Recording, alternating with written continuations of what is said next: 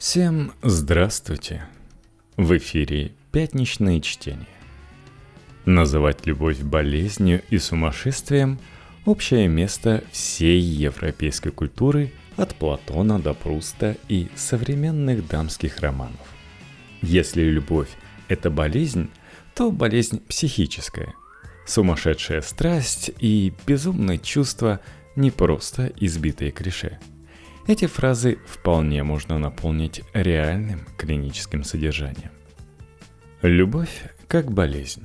Для женщин характерна эротомания, для мужчин – патологическая влюбленность. Текст Олега Матфатова для Найфмедиа. В книге «Фрагменты любовной речи» Ролан Барт пишет «Считается, что всякий влюбленный безумен. Но можно ли представить себе безумца, который влюблен? Да. И для этого безумия есть даже несколько обозначений. Синдром Калерамбо, эротомания и патологическая влюбленность. Однажды женщина, работавшая секретарем у экономиста Джона Мейнарда Кейнса, заметила, что босс начинает оказывать ей смутные, но выразительные знаки внимания. Когда он передал ей статью для экономического журнала, пишет она в своем дневнике, его тонкие красивые пальцы скользнули по моим ладоням, и между нами будто пробежал разряд электричества. В другой раз Кейнс сделал секундную паузу во время диктовки. Ей показалось, что эта пауза – его безмолвное признание в любви – он запнулся, потому что не смог выдержать избытка своих чувств. Через секунду, впрочем, Кейнс задумчиво произнес. «Кого бы вы поставили на пост министра финансов Албании?» Через некоторое время Кейнс сообщил, что следующие три недели он не сможет отвечать на корреспонденцию. Обрадовавшись, секретарь тут же решила, что они оба отправятся в романтическое путешествие. Кейнс действительно уехал и три недели провел в пустыне Алжира. Но с собой он взял не ее, а своего друга и любовника, психолога Себастьяна Спрота. Несмотря на некоторые нестыковки, уверенность женщины в том, что ее любят, продолжала нарастать. Когда Кейнс вернулся в Лондон, она уже видела знаки его любви повсюду. Даже в том, как он моргал. Наконец, она решила написать ему письмо. «Я понимаю вас. Я уверена в этом. Я не должна сломаться под напором вашей страсти. Я играю в эту игру исключительно ради вас. Я люблю вас, но вижу ваши недостатки и хочу помочь вам их преодолеть». Получив это письмо, Кейнс был, мягко говоря, удивлен – он сказал ей, что произошло катастрофическое недопонимание и что не испытывает к ней никаких чувств, кроме профессиональных. Во время этого объяснения женщина испытывала лишь неземной восторг. Таинственный обмен взглядами, полными смысла, произошел между нами. Красота, преодолевающая самый строгий анализ. Вскоре ей пришлось оставить свою должность и отправиться на лечение в Швейцарию. Через несколько лет она вышла замуж за школьного учителя и вполне счастливо дожила до глубокой старости. Она перестала засыпать объект своей любви письмами, но все еще продолжала о нем думать. Ее иллюзии так до конца и не были разрушены – она была уверена, что что-то крайне интимное и романтическое произошло между ней и Кейнсом. В истории этой женщины можно увидеть все основные черты эротомании. Это редкое психическое расстройство, при котором больной уверен, что является объектом страстной, романтической любви другого человека и ничто не уверит ее в обратном. Эротомания часто сочетается с другими психическими болезнями – шизофренией, биполярным расстройством или пограничным расстройством личности, но встречается и в чистой форме. Причины эротомании неясны, а прогнозы неутешительны. Медикаменты и психотерапия помогают лишь в ограниченных случаях. Между тем, последствия этой болезни могут быть крайне разрушительными. Вот как описывает типичного эротомана основатель французской психиатрии Жан Этьен Эскероль. Чтобы добиться успеха, они забывают про свои обязанности и про самые основные потребности. Бледные и лишенные сна, когда любимая женщина удаляется от них, они дрожат от радости при ее возвращении. Неистощимые в своей болтливости, которая, впрочем, всегда касается одной и той же темы, они днем и ночью бредят о ней, принимают бред за действительность и, переходя от страха к надежде, от ревности к ужасу, они покидают родных, друзей, пренебрегают общественными обычаями и способны на самые необыкновенные, самые странные, самые мучительные поступки.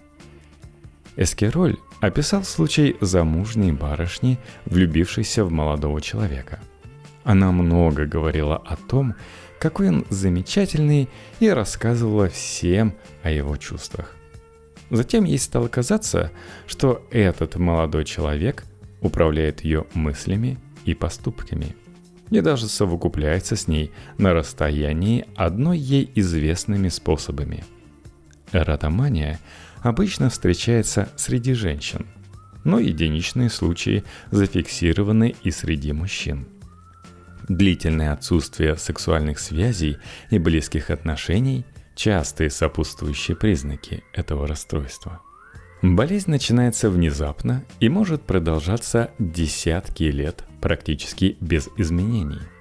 Как правило, объектом любви становится человек с более высоким статусом. Среди врачей, психиатров и священников вероятность стать мишенью эротического бреда долгое время была выше, чем среди представителей других профессий. Когда появилось кино и телевидение, в группу риска вошли киноактеры и поп-звезды. Больной верит, что сначала полюбили именно его, а он лишь отвечает на чувства другого. Объекту любви часто даже не подозревает о существовании этого воображаемого романа, до тех пор, пока не сталкивается с чередой признаний и объяснений. В 1921 году французский психиатр Гаэтан де Кларамбо описал один из самых известных случаев эротомании. Пожилая француженка была уверена, что в нее влюблен английский король Георг V. Она приезжала в Англию, чтобы следить за ним у Букингемского дворца и пребывала в твердом убеждении, что вся страна уже знает об их романе. Поднимание и опускание занавесок казались ей знаками любви, а пропажа части ее багажа – выражением недовольства. Король, возможно, и испытывает ко мне ненависть, но он не в силах забыть меня, — говорила она. Никогда он не будет относиться ко мне равнодушно, как и я к нему. Он словно в тумане, когда причиняет мне боль. Моя привязанность к нему исходит из самой глубины сердца. Влюбленность эротомана обычно имеет платонический характер. Это расстройство воображения, а не сексуального желания. Эротоман грезит и мечтает об объекте своей любви. Он много говорит о нем, но эти мечты слабо связаны с реальностью. Эротомания – это нарушение в работе смысла – а не репродуктивных органов. Все для больного кажется фатальным и значительным. Банальный разговор о погоде звучит как признание вечной верности. Случайный взгляд говорит о самых глубоких переживаниях. Главный герой романа Иэна Макьюэна «Невыносимая любовь», ставший объектом страсти эротомана, говорит – если бы я написал ему страстное признание в любви, это бы ничего не изменило. Он осветил мир своими чувствами, и мир подтверждал каждый поворот его эмоций.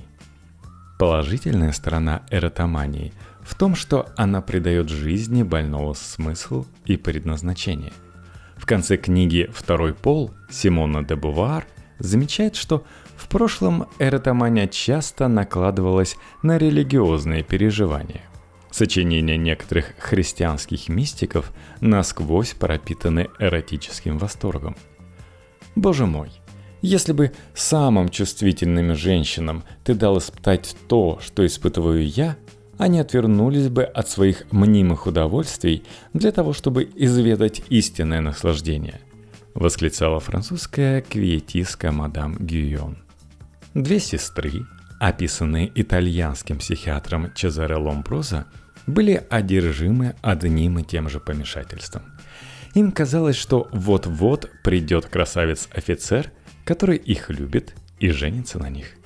Они не выходили из своих комнат, надевали роскошные шелковые платья и питались одними сладостями – тот факт, что офицер не приходил, они объясняли своим недостаточно богатым туалетом и заказывали все новые свадебные принадлежности. Когда к ним наконец явился какой-то офицер, они с презрением отвергли его ухаживание. Оказавшись в лечебнице, одна из сестер продолжала ждать своего идеального мужа и постоянно повторяла «Приди и возьми меня». Эротаман – непрестанно пишет письма и дарит подарки объекту своей любви, а со временем может перейти к активным преследованиям. Все, что мешает ему соединиться с возлюбленным, он будет воспринимать как нелепую помеху. Даже если вы, разозлившись, крикнете ему «Отвали! Оставь меня уже в покое!», он воспримет это как еще один шаг к доверительным отношениям. Или же подумает, что вы наказываете его за какую-то оплошность, которую он должен немедленно исправить. Если у вас есть супруг, больной будет думать, что вы сдерживаете свою страсть только ради сохранения семьи. Но однажды таки преодолеете эти глупые социальные условности. Эротоманы могут быть очень убедительны в своих заявлениях. Когда на журналистку из Нью-Йорка подали в суд за навязчивые преследования, ей удалось убедить судью, что на самом деле она сама пострадала от бессердечного любовника, а он только притворяется, что не имеет с ней ничего общего. Объекты любви эротомана иногда меняются. Через несколько недель эта женщина начала преследовать уже самого этого судью. Сталкерами, то есть преследователями, чаще становятся мужчины. Многих из них нельзя назвать настоящими эротоманами. Они знают, что вы их не любите, но надеются, что со временем добьются вашей любви. Один из самых известных примеров этого расстройства, который психиатры называют патологической влюбленностью, Джон Хинкли. В 1981 году он совершил покушение на Рональда Рейгана в надежде, что это привлечет внимание Джоди Фостер. Он полюбил эту актрису после просмотра фильма «Таксист», в котором она сыграла юную проститутку. Он много лет преследовал ее по всей стране и написал ей тысячи любовных посланий. Он надеялся, что в конце концов она станет его женой. Первые законы о противодействии сталкингу появились в США в 1990-е годы. В России таких законов пока нет. Если вас преследуют не с угрозами, а с предложениями о браке, полиция вам ничем не поможет. Эротомания похожа на нормальную влюбленность в изложение параноика. Антрополог Хелен Харрис выделила семь признаков любовных переживаний который встречается в любой из известных нам культур. Желание быть вместе, идеализация возлюбленного, фокусировка на одном человеке, постоянные мысли о нем, эмоциональная зависимость, изменение жизненных приоритетов, чувство эмпатии и потребность заботиться о любимом. Те же самые переживания характерны и для эротомании. Разница в том, что эротоман пользуется любовным языком там, где для этого нет никаких оснований, и следует за своими иллюзиями с шизофренической навязчивостью. Границы между нормой и патологией подвижны и изменчивы. Об этом знает любой, кто хоть немного интересовался психическими расстройствами. До XVIII века любовь принято было считать опасной болезнью с потенциально смертельным исходом. Философ и лекарь Авиценна в книге «Канон врачебной науки», которая в средние века была популярным медицинским учебником, определяет любовь как навязчивое расстройство меланхолического характера. Мысли больного постоянно возвращаются к образу любимого человека. Его порабощает наваждение – которые препятствуют нормальной жизни и профессиональным занятиям. Для излечения болезни Авиценна предлагает соединить влюбленных браком. Если же это невозможно, он советует кровопускание, горячие ванны и пребывание на свету. Юный монах Адсон, главный герой романа Умберто Эко «Имя Розы», после небольшого эротического приключения листает в монастырской библиотеке трактаты на тему любви и сразу же находит у себя все симптомы этой тяжелой болезни. Учащенный пульс, неровное дыхание, трепетание век, румянец, навязчивые мысли и притупление рассудка – Современные нейрофизиологические исследования показали, что у влюбленного наблюдаются те же особенности работы мозга, что и у людей с обсессивно-компульсивным расстройством и героиновой зависимостью. Американские психологи Ричард Соломон и Джон Корбит сравнивают любовную зависимость с зависимостью от опиатов. Сначала мы получаем наслаждение и привязываемся к источнику приятных ощущений – Потом нам требуется все больше и больше, пока мы не теряем способность к самостоятельному существованию. Чтобы избавиться от зависимости, нам нужно пройти через абстиненцию или сильную встряску, например, новую влюбленность. Антрополог Хелен Фишер замечает, что любовная зависимость отличается от других видов аддикции в первую очередь не содержанием, а своей обычностью – не все из нас сидели на пятых или проигрывали все свои деньги в рулетку, но практически каждый человек в тот или иной момент жизни испытывал страстную влюбленность. Более того, любовь входит в базовый набор наших культурных ценностей. Мы превозносим ее как ни одно другое чувство. Если я говорю языками человеческими и ангельскими, а любви не имею – то я медь звенящая или кимвал звучащий, говорит апостол Павел в послании к корифянам, и тысячи героинь голливудских кинофильмов готовы с ним согласиться. В чистом виде эротомания встречается очень редко. В специальной литературе описано немногим более ста случаев этого расстройства. Но некоторые черты эротомании пропитывают и вполне нормальные отношения – Часто мы думаем, что нас любят больше, чем это есть на самом деле. И в этом нет ничего плохого. Но если у нормального человека влюбленность в удачном случае может перейти в более спокойные и доверительные отношения, то для эротомана такой переход невозможен. Он зацикливается на первой стадии влюбленности романтической страсти, которая постепенно разрушает его жизнь и жизнь избранного им человека.